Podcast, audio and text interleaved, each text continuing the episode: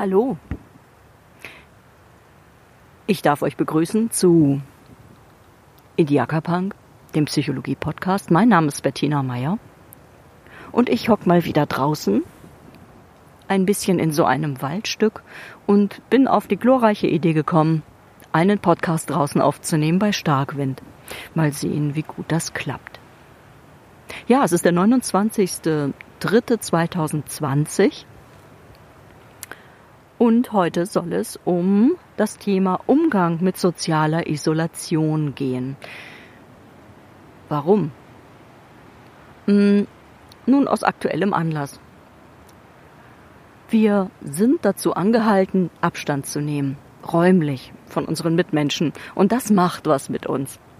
Wir distanzieren uns von anderen und dabei sind wir doch Gruppenwesen. Wir brauchen einander und nicht nur um miteinander zu reden, sondern wir brauchen auch das Beieinander, um uns geborgen zu fühlen, angenommen, nicht verlassen. Wir brauchen uns gegenseitig, wir müssen uns spüren. Und nun wird von uns verlangt, hier draußen zwei Meter Abstand zu halten und ähm, keine Leute zu treffen, sondern nur im engsten Familienkreis nach Möglichkeit zu Hause zu bleiben und zu verweilen. Und das macht was mit uns, denn äh, dafür sind wir nicht ausgelegt. Eigentlich kein Wesen. Jedes Wesen, das man sozial isoliert wird, früher oder später erhebliche Stresssymptome zeigen und sich komisch benehmen und unter diesem Stress massiv körperlich und seelisch leiden. Also was tun? Wie gehe ich damit um? Wie gehe ich generell sinnvoll mit sozialer Isolation um? Darum soll es heute gehen. Ich mache einen kurzen theoretischen Überblick. Allerdings habe ich hier keine großen Unterlagen mitgeschleppt, deswegen bleibt das alles etwas knapp und werde dann zu drei ganz konkreten Tipps kommen, was man nun denn machen kann, wie man denn nun mit sozialer Isolation umgehen kann und dass das vielleicht auch für unsere jetzige Situation in der Corona-Krise vielleicht auch eine ganze Menge Möglichkeiten mehr gibt, als man so denkt ähm, und das schon eine ganz spezifische Form von Rückzug gerade darstellt. Und darum soll es in den drei Tipps geben, gehen und äh, damit läute ich mal wieder einige neue Podcast-Episoden ein von Indiaka Punk nach einigen Jahren Pause. Es ist still geworden um diesen ähm, Podcast, weil ich einfach gar nicht mehr ähm, irgendwie meine Aufmerksamkeit darauf gelenkt habe, was ich auch selber schade fand. Und deswegen vielen Dank für die Rückmeldungen. Ich habe sogar in den letzten Monaten noch äh, E-Mails oder auch ähm, eine Postkarte sogar bekommen. Vielen Dank dafür. Ich habe mich total gefreut, dass ich äh, immer noch ab und zu äh, gehört werde. Das finde ich großartig und das macht auch Lust und Motivation, mal wieder diesen Kanal zu bespielen und ein paar ähm, bereits vorbereitete Folgen auch aufzunehmen. Zum Beispiel in der nächsten Episode geht es um das große Thema Schüchternheit. Ähm, und dazu habe ich eine etwas umfangreichere Episode geplant. Okay.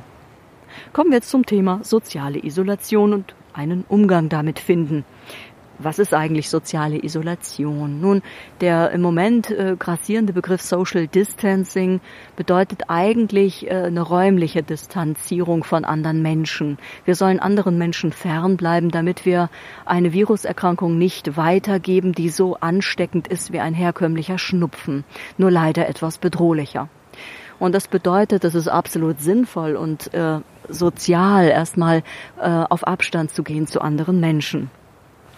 Das bedeutet aber auch, dass das oft verknüpft ist mit Alleinsein oder sogar prekären äh, Situationen, in denen man sich plötzlich befindet, in einer viel zu kleinen Wohnung mit viel zu unangenehmen Menschen plötzlich Zeit zu verbringen, dicht auf dicht in einer Enge, die kaum noch Rückzugsmöglichkeiten bietet und äh, vielleicht auch ähm, etwas ganz Unangenehmes hat.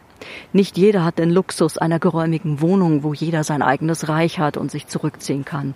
Nicht jeder hat den Luxus eines großen Gartens oder anderer Möglichkeiten, um an die frische Luft zu kommen. Ähm, manchmal wohnt man extrem beengt und in einer ähm, unangenehmen Umgebung. Vielleicht sogar auch mit Menschen, die man sich nicht als äh, Menschen aussuchen würde, mit denen man gerne in einer Wohnung leben möchte. Nicht jeder hat diesen Luxus, sich das auszusuchen.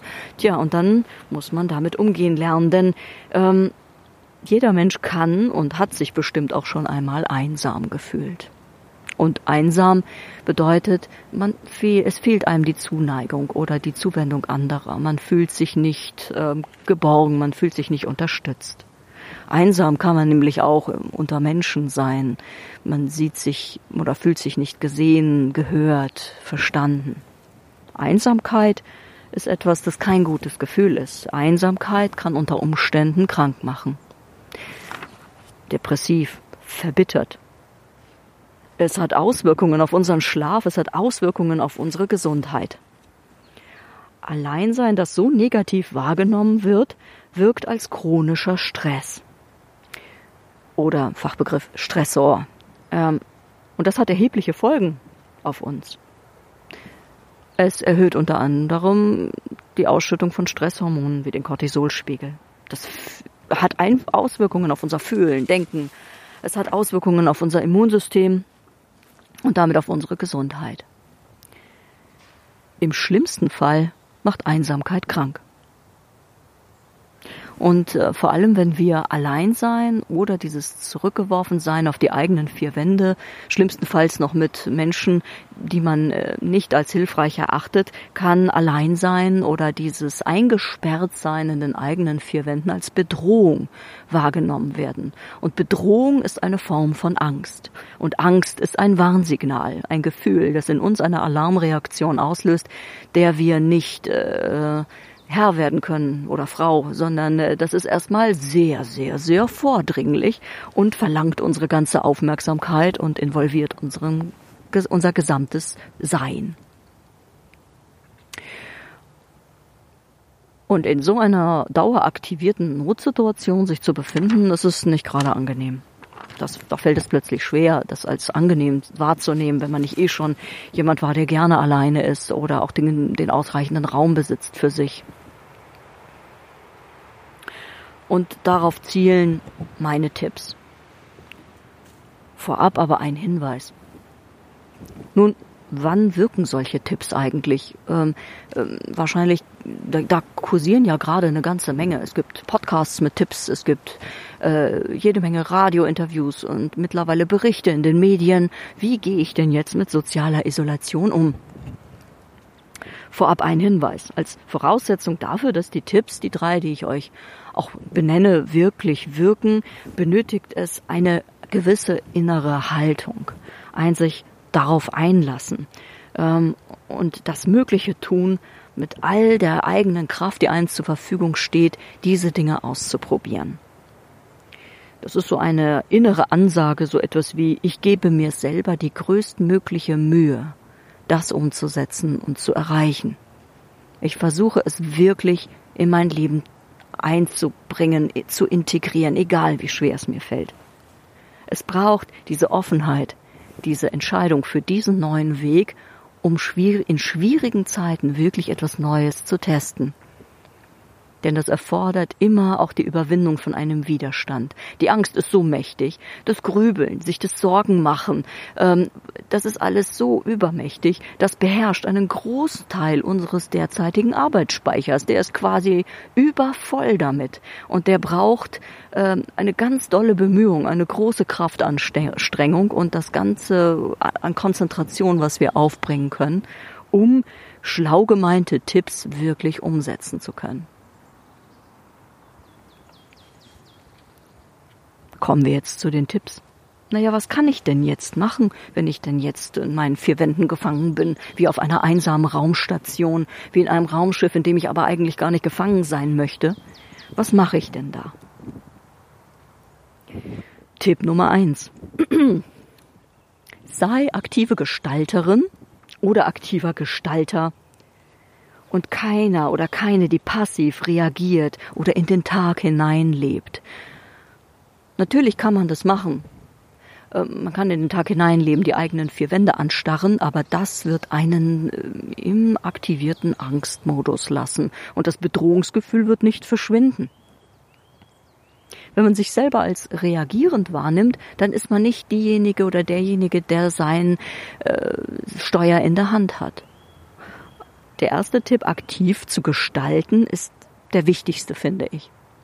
Ähm, aktiv gestalten, das macht dich zur handelnden Person. Wichtig ist das, weil du damit Handlungskontrolle aufbaust. Wie baue ich Handlungskontrolle auf? Was heißt denn das ganz konkret? Nun, ich habe mir angewöhnt, jeden, jedes Mal, wenn ich mit dem Hund draußen war, wieder zurückkomme, ähm, da habe ich mir so eine kleine Minischleuse in meiner Wohnung eingerichtet. Ich wasche mir die Hände. Das mag banal sein, aber Seife ist ein ausreichendes Mittel, um sich zu schützen.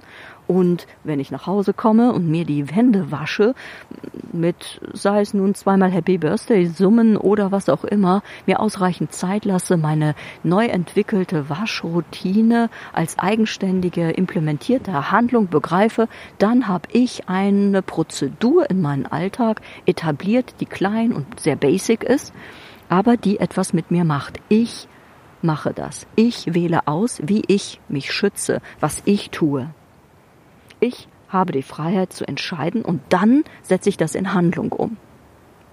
Und das fühlt sich doch ganz anders an, als wenn ich denke, ja, ich muss jetzt die Hände waschen, na, wie blöd, es ist doch, jetzt wird mir was aufgezwungen, ich muss Abstand einhalten zu meinen Mitmenschen, wie blöd, wie blöd ist das denn, das finde ich scheiße, es nimmt meine Rechte weg als freie Bürgerin. Mm, ja, das fühlt sich doof an, oder? Also diese Art von Gedanken und Denken und wenn das so in einem Kopf kreist, das kommt ganz schnell in was ganz Unangenehmes und plötzlich bin ich voll davon, von diesem unangenehmen Zustand, dass ich nicht mehr die Kontrolle habe. Also heißt es, ich bin die aktive Gestalterin meines Lebens, meines Tages, der nächsten Stunde. Ich gehe hier raus, ich nehme einen Podcast auf, ich setze mich hier hin und quatsch in die Landschaft und der Sturm ist mir auch noch egal. Ich baue Handlungskontrolle auf, ich tue etwas, ich steuere. Und das generiert etwas ganz Wesentliches, nämlich Hoffnung. Ich kann etwas bewirken.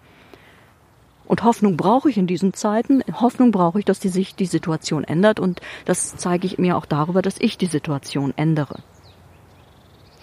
Und ich darf das auch mit einem gewissen Trotz und auch mit einer Widerständigkeit machen. Und äh, ich darf in mir auch aufwallende Gefühle spüren. Das ist alles überhaupt nicht schlimm, wenn ich weiß, dass ich Kontrolle über mein Leben habe. Immer wieder in so kleinen Teilbereichen. Auch wenn mir jemand dazwischen pfuscht, auch bei mir zu Hause vielleicht jemand lebt, der mir Böses will, ähm, der hat nur begrenzt Einflussmöglichkeiten. Vielleicht kann der mich eben nicht erreichen, wenn ich auf dem Klo sitze. Vielleicht kann der mich nicht erreichen, wenn ich meine Hände wasche, wenn ich in meiner Fantasie bin wenn ich bei mir bin. Oder, was ich noch machen kann, wenn ich kleine Projekte etabliere. Überall lesen wir und hören wir davon, oh, jetzt können wir Dinge aufräumen, jetzt können wir aussortieren, jetzt können wir, wenn wir vorher in Baumärkte gegangen wären, unsere Wände streichen. Ja, und wenn das nicht geht, kann ich andere Projekte und Herzenswünsche etablieren. Ich mache zum Beispiel wieder einen Podcast. Ich kann mir meinen Kalender vollschreiben mit Dingen, die ich zu tun habe. Und ich habe viel zu tun. Und ich nutze die Zeit. Und ich setze das Ganze um in Projekte, die mir vielleicht auch die Chance geben, mich gut zu fühlen, die mir Hoffnung geben, die mir Freude bereiten und mit denen ich mein Herz wieder spüre und nicht diese drückende Beengtheit. Das ist der Tipp eins. Was kann ich noch tun in diesen Zeiten? Auch das ist nichts Neues. Das habt ihr bestimmt schon gehört. Ähm, Social Distancing ist total falsch. Das Einzige, was wir an Abstand halten müssen, ist räumlicher Abstand zu Menschen. Es sei denn, die leben direkt in unserem Haushalt. Oder es ist der Partner oder die Partnerin. Denn der Tipp zwei ist äh, ebenfalls sehr, sehr wichtig. Es bleibt relevant, soziale Kontakte zu halten. Gerade wenn ich mich eh schon vor Corona auch schon einsam gefühlt habe, dann ist es umso wichtiger, dass ich Kontakt aufnehme zu Menschen. Und das geht über viele Möglichkeiten. Sei es nun, dass ich mich über Distanz anbrülle, aber viel, viel, viel sinnvoller ist es, alle sozialen virtuellen Kanäle zu benutzen, die ich überhaupt besitze und alle neuen, die ich noch nicht kenne, auszuprobieren. Dass ich mich jetzt bei Zoom anmelde, dass ich, wenn ich noch kein Smartphone besitze, jetzt die Zeit ist, sich eins anzuschaffen oder einen Rechner aufzustocken und äh, zu gucken, was bietet Social Media und wie kann ich in Chat, äh, in Chats aktiv werden, wie kann ich mich mit Skype verknüpfen über Videotelefonie, FaceTime, was weiß ich. Ähm, dazu gibt es viele, viele Blogbeiträge und äh, auch äh, Videos ähm, von Vloggern und Bloggern, die euch äh, rauf und runter erklären können, wie ihr kommuniziert mit anderen Menschen und sogar neue Menschen kennenlernt. Soziale Kontakte sind jetzt wichtig wie nie.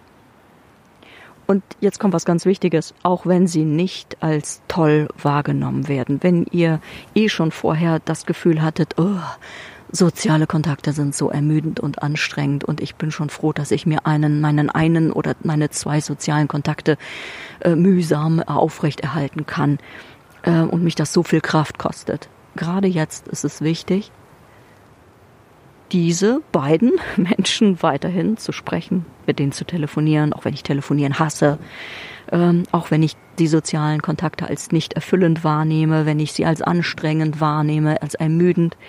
Denn das bedeutet immer bei vielen ja, auch psychotherapeutischen Interventionen denkt man immer, oh, das ist jetzt der Weg zur Glückseligkeit und zur Erfüllung. Dabei ist das extremst harte Arbeit. Es ist oft die Überwindung eines Widerstandes und es fühlt sich am Anfang erstmal blöd an.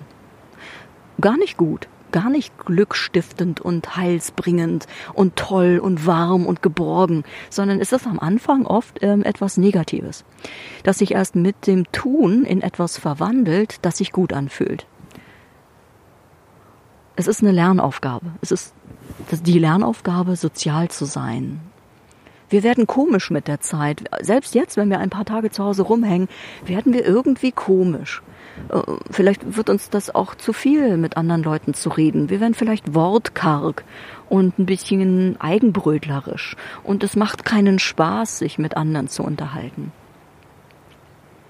Dann lerne sozial zu sein, sich, dich zu engagieren und dich wieder einzubringen und Kontakt zu knüpfen. Das müssen nicht 100 Leute sein. Es reicht, sich Leute zu suchen, mit denen man in Austausch geht. Über welchen Kanal ist egal, wenn du nicht weißt welchen, probier verschiedene aus. Jetzt ist die Zeit der sozialen Kontakte und nicht des Social Distancing. Das ist Quatsch. Tipp Nummer drei. Und damit der letzte Tipp, aber auch ein wichtiger. ja, der Tipp Nummer drei hat mit Emotionsregulation zu tun. Also wie kann ich denn nun so starke Gefühle wie die Angst äh, beherrschbar machen? Ähm, wie äh, gehe ich denn überhaupt mit solchen Schwankungsbreiten um, die ich jetzt erlebe, die ich vorher nicht hatte, ähm, die sich wirklich extrem anfühlen und mich vielleicht sogar um den Schlaf bringen? Entsprechend dramatisch nimmt hier gerade der Wind zu im Hintergrund. Vielleicht hört ihr das. Und weht mir hier die Zettel weg. Ja, wie mache ich das? Ich mache das, indem ich Übungen zur inneren Balance mache. Zum inneren Ausbalancieren von diesem Sturm an Gefühlen. Ich brauche dazu auch andere Gefühle. Ich brauche dazu auch eine Perspektive von außen, eine Erdung, wenn ihr so wollt. Und ihr könnt jetzt mit mir eine kleine Übung machen, um zu verstehen, was ich damit meine. Stellt euch dazu hin auf beide Beine. Ich raschel hier ein bisschen, ich stehe hier im Laub. Und ich fühle das. Ich fühle, wie meine Füße auf der Erde stehen. Ich bin auf der Erde und ich stehe stabil. Ich spüre, wie ich stehe. Ich spüre dabei, dass ich trotzdem flexibel bin. Ich stehe stabil auf der Erde und bin flexibel. Ich höre den Wind kommen und gehen und spüre dabei, dass Kritik und Druck mich nicht aus der Bahn werfen. Ich bleibe bei mir. Ich stehe mit beiden Füßen auf der Erde und ich atme dabei ein und ich atme dabei aus. Und mit jedem Ausatmen fühle ich vielleicht sogar diese Verwurzelung mit dieser Erde, auf der ich stehe. Und vielleicht schlage ich sogar Wurzeln und stehe fest und flexibel wie ein Baum, der sich im Wind bewegen kann. Und das macht mich ruhig. Das macht meinen Geist still und mein Herz ruhig. Ich bin innerlich stark. Ich habe die Fähigkeit, mich zu beruhigen. Ich lausche auf den Wind, auf das Rauschen in den Baumkronen. Und ich merke, wie dabei mein Atem und mein Herz sich beruhigen. Egal welche Gefühle in mir toben, ich habe die Distanz auf meine Gefühle zu schauen und ich habe die Möglichkeit, meine ganze Aufmerksamkeit auf das Außen zu richten, auf die Geräusche, die mich umgeben. Und ich kann beruhigt sein, dass die Natur so ist, wie sie ist. Die Natur, die mich umgibt und der Boden, auf dem ich stehe, fest unter mir ist und mir eine stabile Basis gibt. Und dadurch kann ich gut reagieren, ich kann maßvoll reagieren.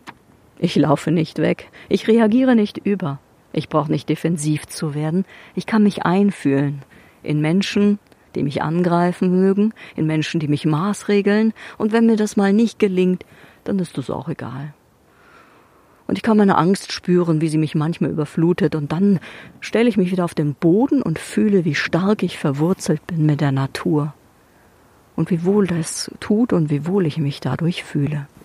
Und wenn ich atme, kann ich dieses Gefühl noch verstärken.